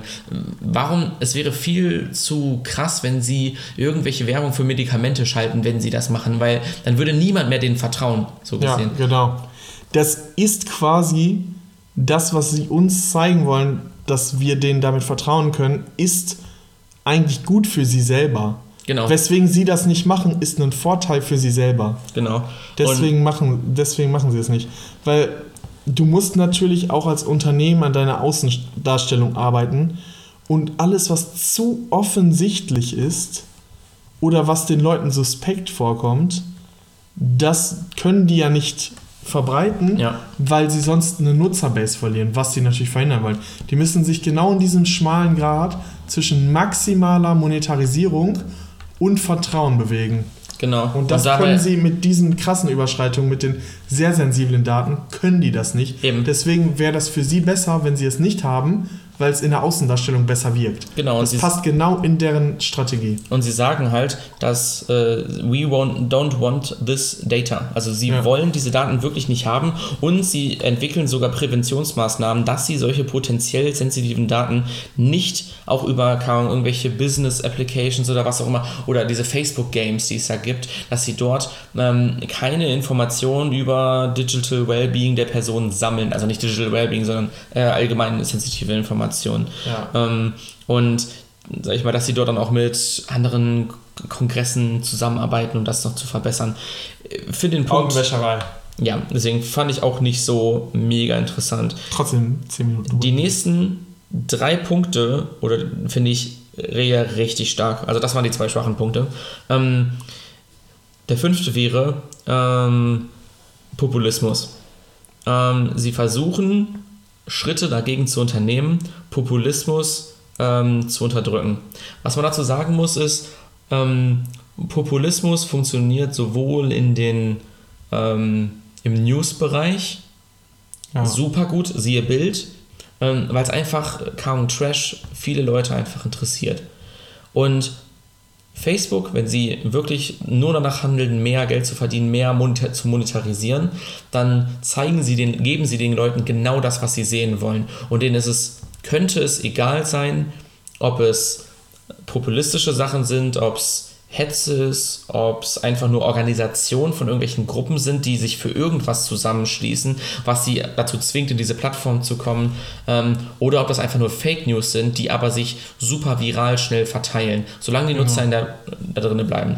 Ein Grund, warum sich überhaupt momentan gefühlt so viel Populismus auch verbreitet und so viel Verschwörungstheorien, ist, wie in Social Dilemma beschrieben, auch schuld daran ist der Algorithmus, der quasi den Menschen suggeriert, dass sie umgeben sind von Menschen, die genau ihre Meinung haben. Ja. Weil sie kriegen den Content durch die Analyse ihrer Daten, den sie sehen wollen. Deswegen denken diese Menschen, weil sie keine andere Meinung sehen in ihrem Feed oder äh, in ihrem Umfeld, da das ja alles personalisiert ist und nicht mal ungefiltert reinkommt, dass sie sich genau in einer Bewegung befinden, obwohl das nicht so sein muss. Genau. Und kurz einmal, um den, sag ich mal, den Abschnitt zusammenzufassen, sagen sie, dass sie Maßen, viele, viele, viele, viele Maßnahmen dagegen unternommen, dass Populismus in dieser Plattform nicht stattfindet. Aber genau das ist ja das, was Social Dilemma beschreibt, dass das nicht funktioniert anscheinend. Oder dass Ja. die Systeme nicht gut genug sind. Weil Das Schlimme- das ja trotzdem passiert. Das Schlimme ist, oder das Schlimme, Facebook weiß es nicht oder kann es nicht verhindern, weil die, der Algorithmus das so zuteilt. Der Algorithmus hat keine Moral. Der Algorithmus, Der kann auch nicht fact-checken. Der, er kann, kann, auch nicht. er kann nicht äh, fact-checken. ja. Und Facebook hat den Algorithmus so perfektioniert, dass eben gerade dieser Content ähm, reingespült wird, dass du dich in einer Blase befindest, dass du nur die Informationen siehst, die du gerade haben möchtest. Dass du keine kritischen Stimmen siehst oder dich mit denen beschäftigen musst, weil du das ja nicht möchtest, weil du ja bestärkt werden willst in deinem Thema. Und das versucht Facebook sozusagen mit die Dämonen, die ich beschwöre, irgendwie wieder aufzufangen. Natürlich auch äh, wegen des Images, weil sich Ja. jeder darüber beschwert. Und das ist das, was sie in diesem Abschnitt sagen, wie sie im Prinzip versuchen, dagegen anzugehen, um ihr Image zu retten. Ähm, Sagen Sie das wirklich, um ihr Image zu retten? nein, nein, nein, nein. Ähm, das wäre wär schön, ne? Schon schön. Das wäre schon schön. Ähm, wa- was Da sie halt. jetzt einfach uns abkaufen. Ähm, erstmal sagen sie im ersten Absatz, also Populismus gab es schon lange vor uns. So. Das stimmt Und das auch. ist ja auch nicht die Kritik. Das ist nicht. Der, der Populismus wird nur verstärkt durch diese, was wir gerade erläutert haben, durch diese ähm, zugeschnittene, durch den zugeschnittene Blase, in der sich die Populisten befinden, dass nur ihre Meinung um sie herum ist. Genau, wenn man zum Beispiel, jetzt sage ich mal, irgendeiner Gruppe für Leuten beitritt, die glauben, dass die Erde flach ist zum Beispiel. So. Es ist ja Meinungsfreiheit jedem freigestellt zu glauben und zu denken, was er will. Aber, Ich glaube das nicht. und wenn einer von euch das auch glaubt, dann macht jetzt bitte aus. Macht bitte jetzt aus. Spaß. Wir wollen ja auch Klicks. Genau, also wir, wir wollen eher nicht, also wir machen jetzt auch hier ein bisschen Misinformation, damit dann mehr Klicks reinkommen und so, damit wir da bist voll... eine Verschwörung. Genauso wie dieses Pitz äh, ähm, Kinderporno unter dem. Ja, ja, ja. Kannst du es nochmal erklären? Äh, ähm, es war, also da komme ich gleich hin. Ähm, Wenn es Gruppen zum Beispiel geht, wo es dann um Flat Earth Theorien, also äh, flache Erdkugel geht und so. Ja, rede ruhig weiter. Ich, re- ich rede einfach lauter, damit man das Knuspern der, des, des Kesselchips nicht hört. Ja. Ähm, dass es im Prinzip ähm, solche Gruppen gibt, wo sich dann Leute zusammenfinden, die ähnliche Sachen denken, ähnliche Sachen ähm, ja, teilen wollen. Ähm, und dass sich dort aber nicht nur Leute, sage ich mal, zusammenfinden, die dann nur an, äh, an flache Erde glauben und auch nur darüber reden, sondern dass dann dort auch viele andere ähm, Verschwörungstheorien verbreitet werden, wodurch wieder mehr Leute daran Interesse haben und dann wächst diese Community, wo ganz, ganz viel Missinformation, ganz viel Populismus und ganz viel ähm, Fake News drin sind, an. Ähm, und das kann man wirklich nur verhindern, indem Facebook entweder etwas implementiert, was das rausfiltert, oder Leute hinsetzt, die dann da etwas checken, was gemeldet wird, um das dann von der Plattform runterzunehmen oder wenigstens so stark zu deranken, dass es nicht mehr angezeigt wird. Aber Wobei halt die Populisten untereinander sich ja auch nicht anzeigen eigentlich. Genau eben. Und die sind halt in ihrer Blase, da wird halt nicht viel angezeigt. Das, und ähm, hat dann dazu geführt, dass in einer in so einer Gruppe für Flat Earthers ähm, die Fake News verteilt wurde, dass unter einem Pizzashop ein pädophilen Kinderpornoring ist, entstanden ist. Und dann ist dort jemand mit be bewaffnet aufgeschlagen und hat versucht, diese Kinder aus diesem Keller von diesem Pizzashop zu befreien. Und da war halt nichts so. Und dann kam der Polizei, hat die Leute abgeführt und so. Und das entsteht nur dadurch, dass es dann diese Blase gibt. Genau. Und jeder kann denken, was er will, was auch immer. Ähm, aber das ist halt einfach, diese ganzen Conspiracy Theories und so, ist halt einfach nur kaum unproduktiv aber auch ein ganz schwieriges Thema, weil man darf die Meinungsfreiheit nicht beschneiden. Genau, das werfen die Populisten uns ja quasi vor, dass wir ihre Meinung nicht respektieren, weil ähm, es ja Meinungsfreiheit gibt in der Demokratie. Aber gleichzeitig das Problem bei diesen Verschwörungstheorien ist der grundsätzliche, das grundsätzliche Misstrauen als Verschwörungstheoretikers, weswegen jede Verschwörungstheorie dann auf fruchtbarem Boden landet. Ja. Weil jede Verschwörungstheorie basiert auf Misstrauen gegenüber Autoritäten. Ja. Deswegen ist quasi, wenn einmal dieses Misstrauen da ist, kann jedes andere Misstrauen, das auf einem gleichen Kanal ist, dort fruchten. Ja. Und weil Facebook ähm, ein so zentrales System innerhalb oder allgemein soziale Medien so eine zentrale Sache in unserem Leben ist, ähm, sollten die Regeln im Prinzip, die in Facebook ähm, implementiert sind, sollten nicht von Facebook gemacht werden, sondern von Regierungen, die dann diese Entscheidungen... Oder Ethikkommissionen. Oder Ethikkommissionen, die dann entscheiden, wie sind solche Sachen zu machen. Ist es moralisch richtig, äh, den Content nach dem zu filtern, was einen eventuell interessieren könnte? Oder sollte man sich einfach nur weiter in seinem sozialen Umfeld ähm, äh, sag ich mal, befinden, sodass eine mhm. Versammlung, sag ich mal, von solchen Leuten, die sich eigentlich gar nicht kennen, ähm, nicht möglich ist. Dadurch ist natürlich auch, sag ich mal, eine Versammlung von Leuten, die sich auch anders nicht kennengelernt haben, nicht möglich, aber wäre so gesehen dann eine Möglichkeit, um das so ein bisschen, dem so ein bisschen entgegenzuwirken. Ähm, und das wäre dann nicht Beschneidung der Meinungsfreiheit, sondern einfach den Leuten keine Plattform bieten und dann nicht, sage ich mal, ein Nebenproblem erzeugen, dass diese Plattformen größer werden. Das Ding ist halt auch einfach, dass ähm, dieses, dieses Populismusgehabe jetzt über die letzten fünf Jahre so weite Einschnitte auch in die Gesellschaft, auch jetzt in der Corona-Krise ist ja nochmal sehr deutlich geworden. Ähm, auch die Wahl von Trump wäre wahrscheinlich ohne die sozialen Medien nicht möglich gewesen. Kommt, weil im, diese, kommt im nächsten Punkt. Diese, genau, dieses äh, ist es sehr populistisch und deswegen, weil es so einschneidend ist und jeder diese Auswirkungen sieht, darf Facebook sich nicht selber reglementieren. Ja. Dürfen sich nicht selber, äh, sie sind profitgesteuert und es muss dann eine Reglementierung geben, weil es ist so ein Monopol auf dem Weltmarkt, nicht nur in einer Wirtschaft, aber auf dem gesamten Weltmarkt, dass dort eine Ethik äh, oder es muss von außerhalb muss es irgendwie gesteuert werden, dass es die Gesellschaft nicht weiter zerstört oder spaltet, genau. ja. wie es jetzt ist.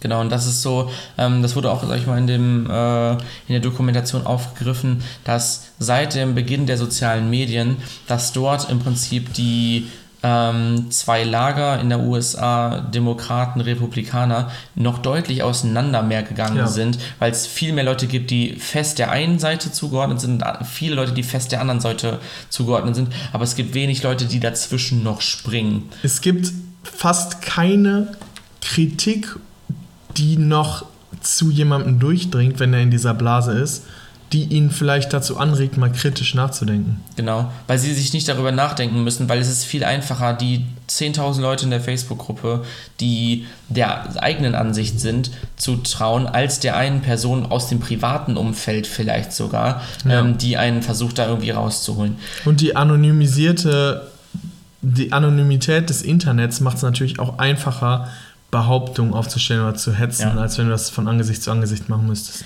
Das einzige Problem, sag ich mal, was ich halt mit unserer Darstellung im Prinzip jetzt gerade noch habe, ist, dass wir das nicht in Relation setzen zu dem, was wirklich auf Facebook passiert. Wie viel Prozent der Leute, die dort sind, sind solche, ähm, solche Leute, die Verschwörungsthi an Verschwörungstheorien glauben. Wenn das ein Prozent aller Menschen sind zum Beispiel, dann ist das ja eine zu vernachlässigende, Minderheit. Auch Aber wenn darüber ja auch- überproportional viel drüber geredet wird, ähm, ist es, sind es ja trotzdem nur ein Prozent der Menschen, sagen wir mal, auf, auf, basierend nur von diesen Conspiracy Theories. Aber du siehst ja, was das für einen Impact auf die gesamte Gesellschaft hat. Natürlich, natürlich. Aber das, mir Egal, ist wichtig, wie dass wir viele das Leute daran- richtig, sag ich mal, in, in ähm, Relation dazu setzen. Und dazu kann ich leider keine Fakten nennen. Ähm, dafür haben wir uns nicht krass genug vorbereitet auf dieses Thema. Deswegen jeder immer noch mal ein bisschen selbst hinterfragen, ob das alles so Sinn macht.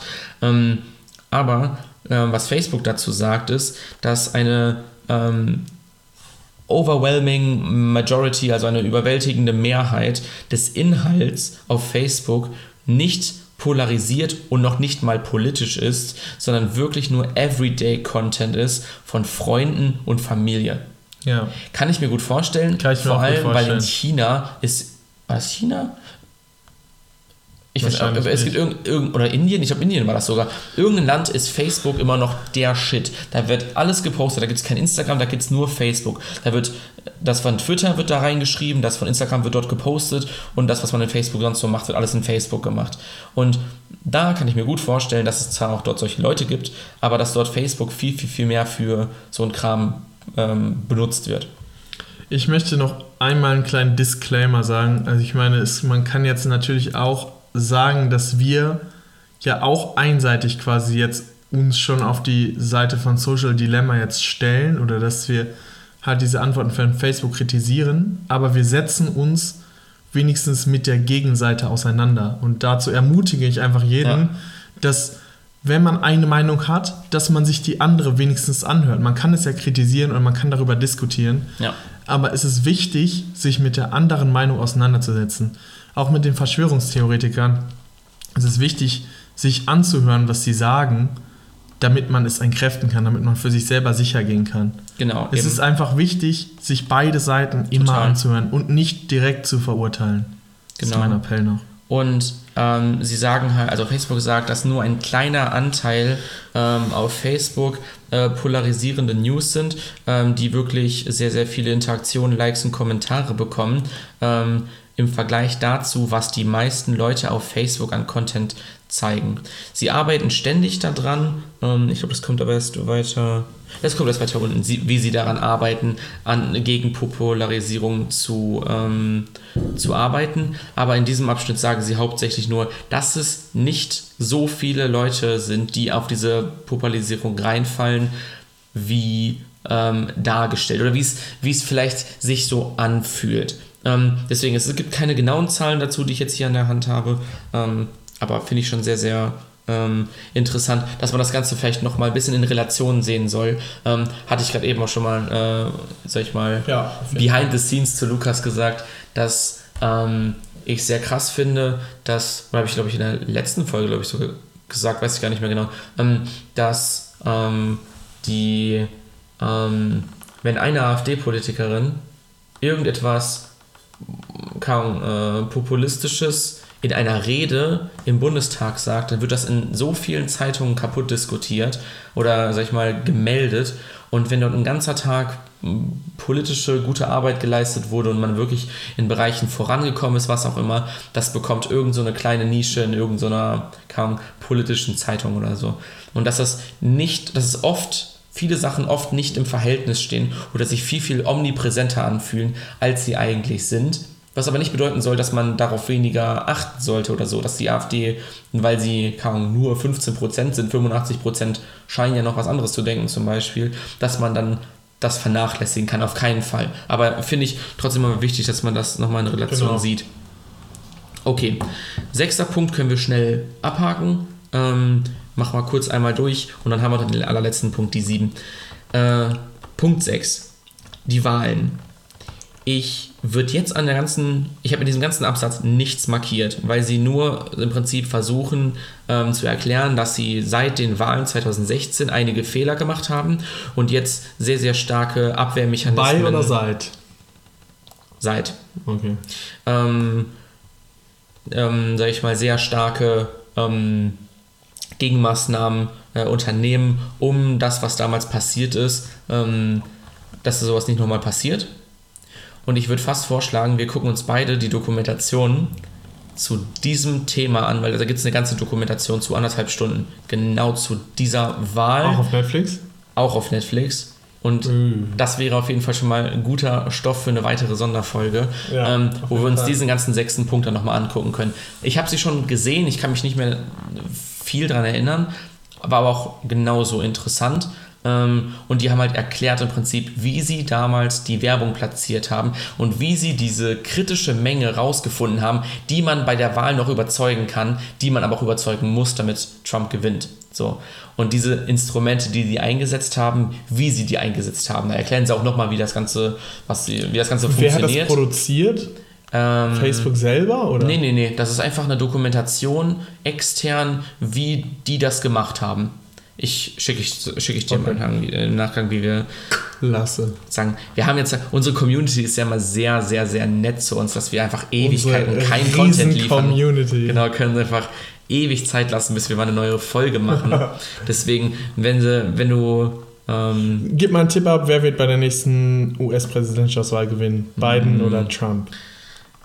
Ich, ich habe ich hab die, die Debatte so zwischendurch mal so gesehen, so ein paar Ausschnitte davon. Und es ist halt so, Trump ist halt so auf seinem, also so auf seinem Film halt so komplett, ne? Und Biden wirkt halt so voll senil irgendwie so. Manchmal so, hat dann so, äh, so mitten im Satz so abgebrochen und hat also das Gefühl, er hat irgendwie den Faden verloren. Okay. So, mega Drucksituation kann ich verstehen, so, ne? Aber ich frage mich dann, warum müssen die immer so alt sein? Ne? Ja. Aber kann, ich kann kein Urteil dazu Tipp. abgeben. Ja, Tipp Trump. Ich würde auch, auch sagen, auch wenn ich ihn absolut schrecklich finde, ich denke, dass Trump gewinnt. Auch eine Statistik dazu, die ich gelesen habe. Mhm. Jedes Mal, wenn ein, oder fast jedes Mal, wenn ein republikanischer Präsident oder ein ähm, demokratischer Präsident zwei Amtszeiten aufeinander hatte, hatte der Gegenkandidat darauf ja, auch zwei Amtszeiten. Ah, krass. Okay. Ja. Kann ich, mir, ja, kann ich mir gut vorstellen. Ich weiß jetzt natürlich nicht, wie das davor war mit, äh, mit Obama und davor halt. Ähm, aber kann ich mir gut vorstellen.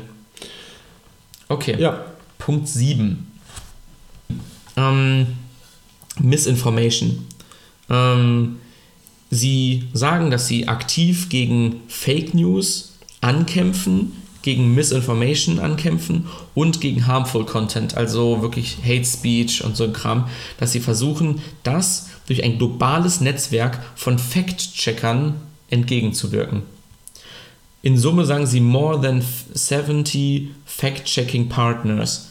Also im Prinzip, ich weiß nicht, ob das erst nachdem ein Content oder ein Beitrag gemeldet wurde oder ob das per se mit implementiert wird in, sage ich mal, die Prüfung, ob ein Beitrag erstellt werden kann. Ja, ich glaube, es ist ein Mix wahrscheinlich. Kann, ich kann es nicht genau sagen, aber sie haben auf jeden Fall ähm, versucht, die Plattform stark gegen solchen Content zu orientieren, aber es natürlich schwierig ist, weil die Leute dann einfach kryptischer schreiben und dann können sie trotzdem posten, so gesehen. Deswegen. Was ich natürlich, was mir da als erstes zu eingefallen ist, ist natürlich, diese, sie machen ja nichts ohne Grund, sie wollen natürlich, wenn ein Netzwerk sehr populistisch ist, verlieren sie die andere Masse, die Facebook ja sagt, ist die überwältigende Mehrheit. Ja, ja. Und deswegen versuchen sie natürlich, dadurch, dass sie diese kleinere Minderheit ein bisschen ausmerzen, die größere Masse zu Genau. halten. Die Und- wollen sie nicht verlieren. Was sie ja machen, also was sie sagen, sie löschen nicht. Sie, sie downranken. Das heißt, dass das in Newsfeed kommt es erst weit unten oder es wird dir gar nicht reingespült, weil es halt so, so abwegig wäre oder weil sie das nicht unterstützen wollen, dass sich sowas ähm, bietet. Hate Speech ist schon ein bisschen einfacher, aber man kann auch kryptisch haten. Ähm, kaum, man muss ja nicht kaum Merkel oder so sagen, um, um, um, eine, um sie anzusprechen, so gesehen. Man kann ja viele andere Worte einfach benutzen, wo man weiß genau, Ja. wer gemeint ist, zum Beispiel. Du kannst auch ohne direkt direkt zu werden, kannst du auch Hate Speech und indi alleine mit indirekten Bemerkungen oder indirekten Beleidigungen oder indirekten Fragestellungen kannst du schon eine Person sehr hart treffen. Indem du quasi ihnen eine Frage stellst und suggestiv mitteilst, was du davon hältst, von einer gewissen Sache. Genau. Ähm, äh, Beispiel, ähm, kennst du Martin Sonneborn? Das ist ähm, die Parteipolitiker, ist halt eigentlich ein Satiriker. Ähm, und er sagt, wenn er über die Türkei und über Erdogan redet, sagt er nie Erdogan und er sagt auch nie Türkei. Er sagt der Irre vom Bosporus. Ja. Das kann jeder sein. Und der Irre vom Bosporus ist nichts, du weißt genau, wer gemeint ist, aber er sagt es nicht. Und dementsprechend ist es keine Hate Speech.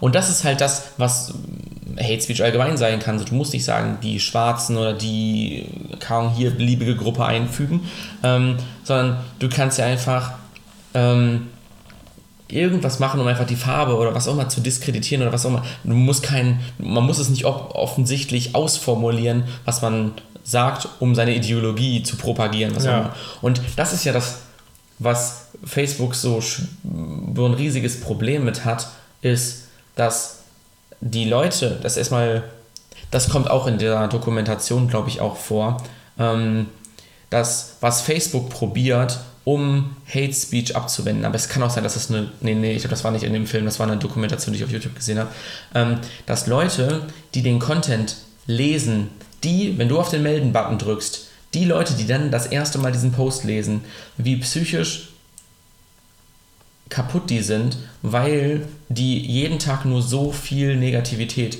entgegengeschleudert bekommen und so viel Scheiße lesen müssen. Und das ist halt so, so krass ist. Das muss ich aber auch sagen, also pri privat jetzt, ich war mal Jodel ähm, Sheriff oder Hm? Hm? Jodel, ich weiß nicht, Mod, das also heißt. Moderator. so ja, ja. Moderator war ich irgendwie Ja. mal. Und dort konnte ich dann halt jeden Post, der gemeldet wurde, konnte ich halt auch einsehen. Aber es war nicht nur, also es war teilweise auch irgendwas, wo, was nichts Kritisches war, was, wo einfach nur irgendjemand diese Meinung unterdrücken wollte. Ja, ja. Aber natürlich auch viel Pornografie, Gewalt Hm? und Beleidigung und ähm, Ausländerhass und so. Und ich habe halt Mhm. einfach zum Schluss, ich habe da nicht mehr rein, also mich hat das nicht mehr interessiert, weil es war nur so ein Scheiß und ich wollte mir das nicht alles geben. Genau. Und das ist jetzt, die Leute werden dafür bezahlt und das sind dann hau hauptsächlich so Leute, sage ich mal, die nichts anderes machen können. Das ist die, deren einzige Möglichkeit zu arbeiten so. Und dass das so krass ist. Und dass das deren beste Lösung, egal wie technisch fortgeschritten die sind, dass das deren beste Lösung dafür ist, solche Posts zu identifizieren und dann zu ranken. Und dass sie deswegen, so intelligent ist KI einfach noch nicht, dass sie das Genau, dass sie das, dass sie das, dass sie das machen kann. Ich glaube auch nicht, dass sie das jemals können wird, weil der Mensch schafft es immer trotzdem metaphorisch Sachen so zu verpacken, dass eine KI das gar nicht erkennen kann. Ja. Ähm, Menschen sind einfach schlauer als eine KI, weil eine KI ist immer nur so schlau, also ist immer nur in einer bestimmten Sache gut und genau so gut, wie sie dafür trainiert wurde. Und wenn wir eine andere Möglichkeit finden, das Problem zu umgehen, dann kriegt, kriegt man das auf jeden Fall hin. Sie sagen Das ganz ist genau, was du gesagt hast. Eine KI kann sich nur in die Richtung entwickeln, in der du es sich entwickeln lässt. genau. Es kann Ja. nicht einfach plötzlich sich das Gen oder so beibringen. Ja. Genau. wenn du nicht diese Richtung offen Sie, lässt. sie trainiert sich ja auch nicht selber. Du musst es dir Ja. so vorstellen, das Trainieren von solchen künstlichen Intelligenzsystemen ist super aufwendig. Das ist das, wofür auch kaum, wofür früher haben man mit Grafikkarten Bitcoins gemeint. Jetzt stehen die da zu tausenden in Rechenzentren rum und berechnen diese KI-Modelle. Dann werden die rausgezogen, diese fertigen Modelle, und werden in ein kleines Programm getan, das 100 MB groß ist und auf einmal kann deine Alexa vor Ort deine Stimme auseinanderhalten von dir, ähm, von deiner Schwester, deiner Mutter, deinem Vater, deiner, deinen Kindern, was auch immer. Und er weiß genau, mit wem er spricht. Er muss es nicht mal in die Cloud schicken, weil dieses perfekt trainierte Modell bei dir lokal ausgeführt werden kann. Und das ist halt super klein. Aber in dem Moment, wo es da ist, tut dieses Ding nur das, es kann nur das, es entwickelt sich nicht weiter. Es müsste nochmal so hart trainiert werden auf andere, auf andere Trainingsdaten, damit sie dann das später kann. Und deswegen, selbst wenn man dann neue Wege implementiert äh, für. Ich fand es witzig, dass du mir letztens, oder ich weiß nicht, das war nicht letztens, aber irgendwann hast du mal den Fact gesagt, dass ähm, wenn du bei Google diese Bilder anklickst, ja, dass Soll ich das kurz erzählen? Ja, ja, Ja. erzähl das mal. Das ist was ziemlich interessant ist. Ihr kennt doch das bestimmt, wenn man bei Google diese Captchas ausfüllen muss. Zeig mir mal bitte die Straßenlaterne. Das macht ihr nur, um Google, dem Google KI-Algorithmus dabei zu helfen, Straßenlaternen zu erkennen, weil zum Beispiel, wenn man jetzt ein äh, autonom fahrendes Auto bauen möchte, dann muss man ja aus basierend auf einem Bild auswerten, wo sind Fußgänger, wo sind Fußgängerüberwege, wo sind Ampeln, wo sind, äh, sind Häuser, was auch immer. Ähm, und wenn ihr Google das immer sagt, wo das ist, dann, äh, dann lernt die KI das, wo da, das im Prinzip zu erkennen. Und das Lustige ist halt, Google verwendet dieses Capture einfach nur, um zu verifizieren, dass es ein Mensch ist, weil sie bauen ja gerade eine KI im Prinzip, die das erkennen kann. Das heißt, es gibt noch kein System, das das tun kann. Dementsprechend kann man verifizieren, es ist kein Computer. So. Und das ist halt so, dass es, also klar gibt es schon diese Ob Object Recognition Software, die das dann halt wirklich kann. Ähm, und ich weiß auch nicht, warum sie das immer noch machen, aber ich glaube, dass sie, sage ich mal, weiterhin diese Trainingsdaten sehr, sehr gerne annehmen, aber dass sie in Zukunft das Capture-Verfahren austauschen werden und dann dürfen wir andere Aufgaben für die lösen, die dann äh, das Google, äh, die dann das System so gesehen braucht. Ähm, und was auch ein witziger Fakt ist, ist, dass diese Captchas sind alles random Bilder aus Google Maps einfach. Und das ist ja das Coole, das, also das Beeindruckende, dass Google so riesig ist, dass die aus, für Projekte aus allen Bereichen ihrer Anwendung Sachen zusammennehmen. Dann machen sie ein bisschen KI hier, ein bisschen Capture da und dann noch Google Maps mit da rein. Und auf einmal hast du dann, dann eine komplett neue Sache, die, dann, die es dann da gibt, die dann für alle Benefits bringt. Das finde ich super beeindruckend und super interessant zu sehen, auch wenn es vielleicht ein bisschen ausnutzend ist, der Nutzer. Und Es ist halt creepy, dass Google so eine Monopolstellung im Leben Ja. aller hat ja. Und keiner die kontrolliert, außer sie sich selber. Weißt du, was, was, was das sehr gut definiert, diese, oder sehr gut zeigt, diese Monopolstellung? Der meistgesuchte Suchbegriff bei Bing ist Das Google. ist Google, ja. Das ist halt so crazy, so dass die zweitgrößte Suchmaschine einfach die größte Suchmaschine als häufigsten Suchbegriff hat. So, das ist. Obwohl, die, obwohl Google bei Google auch die, ähm, auch die höchste, ähm, auch die höchste Sache ist. Genau. Ja, ich weiß nicht, ob wir noch ein. Ähm, haben, hast du noch? Ich, ich würde ich gucke mal, ob ich das, sag ich mal, den Punkt eigentlich soweit fertig habe. Genau, sie haben gesagt, sie wollen Hate Speech nicht auf ihrer Plattform haben und sie Natürlich, arbeiten um hart. die Follower auch zu halten. Genau. Alle Und Follower. dass sie im zweiten äh, Quartal von 2020 22 Millionen Pieces of Hate Speech entfernt haben. Ähm, Dann musst du dir aber auch nochmal angucken, wie viel insgesamt hochgeladen wurde. und über 94 Prozent ähm, wurden durch irgendjemand reported. Ähm, und das haben sie erhöht im Vergleich zum vorherigen Quartal, also zum ersten Quartal 2020, ähm, wo es nur 6,9 Millionen Posts waren, wo 88 Prozent davon reported wurden. Aber das ist so das Ding. Müssen die Sachen reported werden? Ähm, oder ist das das bessere, ist das die bessere Idee? Weil wenn es Ahnung, 95% oder 90% der Leute ähm, denken konventionell, sag ich mal, ähm, und melden dann das, was die 10% sagen, was als Hate Speech und was auch immer abgestempelt wird. Und dann wird das halt downgerankt, sodass sich dieses, dass sich noch vergrößert, so gesehen. Ähm, sollte es von Grund auf erkannt werden, dass es Hate Speech ist und dementsprechend schon downgerankt werden? Oder muss dieses, dieses Re äh, Rep Reporten passieren, ähm, damit man so gesehen so eine Strömung erkennen kann? Weil du kannst dem System ja nicht beibringen, was ist Hate Speech. Meine, meine Einschätzung ist, dass es am vorteilhaftesten für Facebook ist, wenn es reported wird. Weil wenn es reported wird, juckt das einen User, den sie potenziell verlieren können. Ja. Wenn es nicht reported wird, juckt das die User nicht Mhm. oder sie wollen nicht, dass es reported wird. Ja, das Von daher war es für. Facebook Ja. eigentlich am besten, was es ja natürlich auch zeigt, 96% wurden reported, dass es über die Reporting-Funktion geht. Weil solange sich keiner aufregt, sagen sie sich wahrscheinlich, wo kein Kläger, da kein Richter, Ja, äh, dann sollen die doch in, in ihrer Blase machen, was sie wollen. Ja. Und solange es jemanden aufregt, kann das ja melden. Das ist ja, Ja. wahrscheinlich das, was für die am einfachsten und am besten ist. genau. Und sag ich Das jetzt heißt, also, lö ähm, löst die KI ja. oder Algorithmus. Und das ist so das, was ich jetzt, sag ich mal, von den ganzen Punkten mitnehme, ähm, ist halt den allerletzten Punkt, den Sie hier sagen. Die, ich finde, das sollte ähm, nochmal in Gesetzesform allen sozialen Netzwerken auferlegt werden, dass das dass sie das zu machen haben, aber dass sie das nicht einfach nur sagen, um gut dazustehen, ähm, dass das wirklich versucht wird, auf legaler oder sag ich mal auf äh, Gesetzesebene zu implementieren. Ähm, wir wissen, dass unsere Systeme nicht perfekt sind ähm, und dass es einige Dinge gibt, die wir falsch machen oder die wir verfehlt haben, also things that we miss.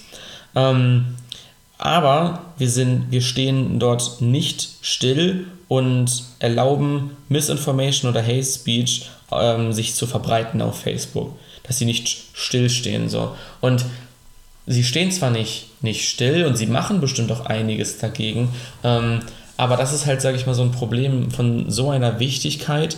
Ähm, ich weiß nicht, ob man sagen kann, dass sie nicht genug tun, weil es ist vielleicht ein hochkomplexes Problem, das sie nicht lösen können. Ähm, aber vielleicht sage ich mal, dass man nochmal so ein bisschen allgemein über alles nachdenkt, ob man wirklich möchte, dass es einen random generierten Newsfeed gibt, der relevante Informationen für einen selbst anzeigt, oder ob man es wieder einfach nur dazu nutzt, um Geburtstage von Leuten nicht zu vergessen, Ja. ähm, Bilder zu teilen. Und das finde ich bei Instagram cool, dass man viel, sage ich mal, in seiner eigenen Bubble hat.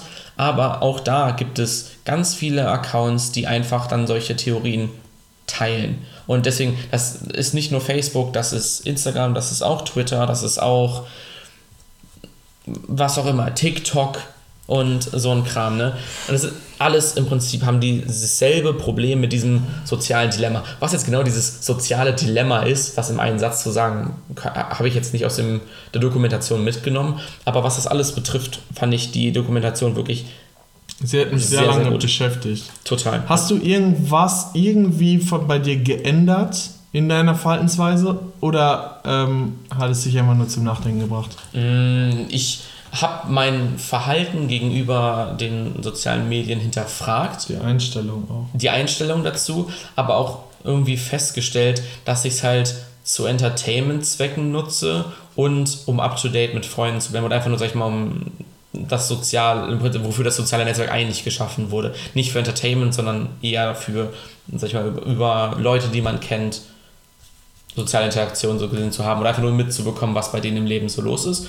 Ähm, und halt sonst einfach nur Entertainment so. Aber ich suche keine Kontakte über soziale Medien, um Kontakt mit neuen Leuten aufzubauen oder um irgendwo Informationen herzuholen, weil ich soziale Medien ähm, nicht, also die schaffen es nicht, mich so auf dem, auf der Ebene zu informieren über Sachen, dass ich sage, das ist eine gute Aussage. So, ich würde mir niemals sagen, dass ich meine News kaum oder die News, die ich äh, mitbekomme, dass ich die von, von sozialen Medien bekomme. So, kann, damals, was man, was damals einige gesagt haben, ja, ich gucke jetzt Nachrichten, ich gucke jetzt Le Floyd. So, ne? Ich meine, ja, es Wer gab. kennt's noch? Schreibt's in die Kommentare.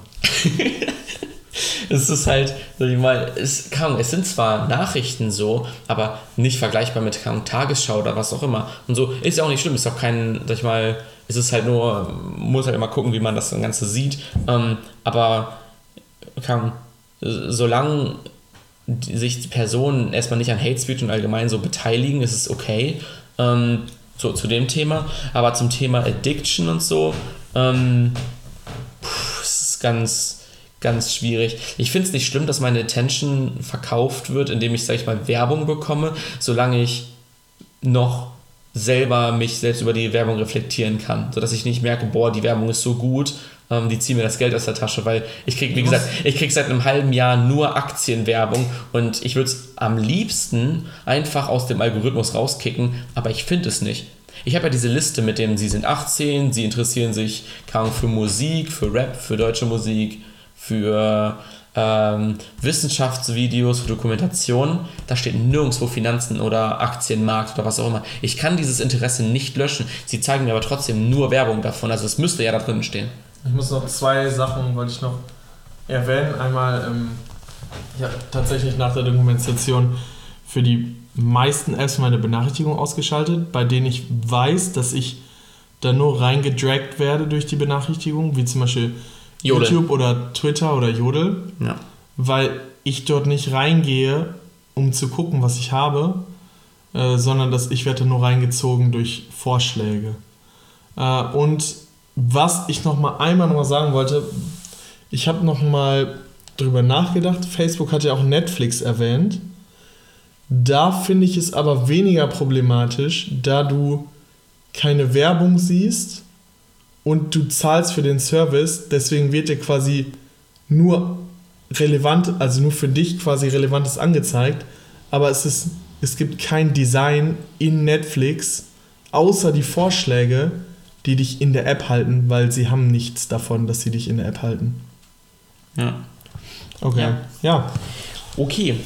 Das äh, war so gesehen einmal Unsere- das Special Unsere zum, Sonderfolge. zum Social Dilemma.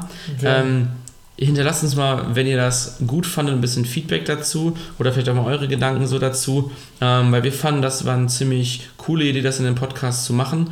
Ähm, aber Ich würde sagen, wir Ja. haben äh, den Tipp der Woche, können wir uns jetzt an dieser Stelle mal sparen. Wir Genau, haben schon guckt so euch- geredet. guckt euch das, Das ist mein Tipp der Woche, guckt euch Social Dilemma an. genau und äh, wir sind bestimmt demnächst wieder da mit einer normalen Folge, wo es einfach Wieder um- nur um irgendwas Belangloses geht. Genau. Aber es ist auf jeden Fall sehr, es hat mir sehr viel Spaß gemacht, diese Folge. Und Auf jeden ich muss sagen, ja, es war sehr, sehr interessant und auch für mich lehrreich. Wir können ja nochmal den, den Tee zu Ende austrinken. Also ich habe noch einen, so, einen, einen guten Schluck, noch so ein, zwei leer. Stücke. Es war jetzt vielleicht ein bisschen über der Zeit, die man für einen guten Tee braucht, aber nächstes Mal. Also meiner ist einfach mehr. kalt, und, mh, aber hat den äh, hundertprozentigen Geschmack. Also finde ich auf jeden Fall nice. Er hat süßer am Anfang gerochen, als, Ja, er, kurz noch die Tee. als er am Ende wirklich war. Tee-Rezension. Ähm, mein Tee hat tatsächlich nicht nach Erdbeer wirklich geschmeckt, aber den Käsekuchen habe ich etwas rausgeschmeckt. Welche Sorte war es denn? Erdbeer-Käsekuchen. Ähm, er war recht beerenlastig, recht fruchtig, aber er war jetzt nicht keine Kombination aus dem süß-herzhaften, was man jetzt vielleicht erwartet, aber er war, er war schon eher ein Fruchttee. Und ich bin bei dem japanischen Kirschblütenfest. Ähm, ist äh, nicht, also am Anfang also roch der sehr süß. Ich dachte mir so, boah, der wird bestimmt richtig, richtig süß, aber war am Ende des Tages gar nicht. Ähm, jetzt sag ich mal, kommt so ein bisschen in die Richtung wie New York Chai und das finde ich eigentlich, ja, fand ich richtig gut. Auf jeden Fall. Dann beenden wir das mit dem Anstoßen und dem sagen obligatorischen bis Anstoßen. zum nächsten Mal. Das ist so komplett leise. Jetzt gehe ich jetzt mal auf Twitter. Ihr Hurensöhne.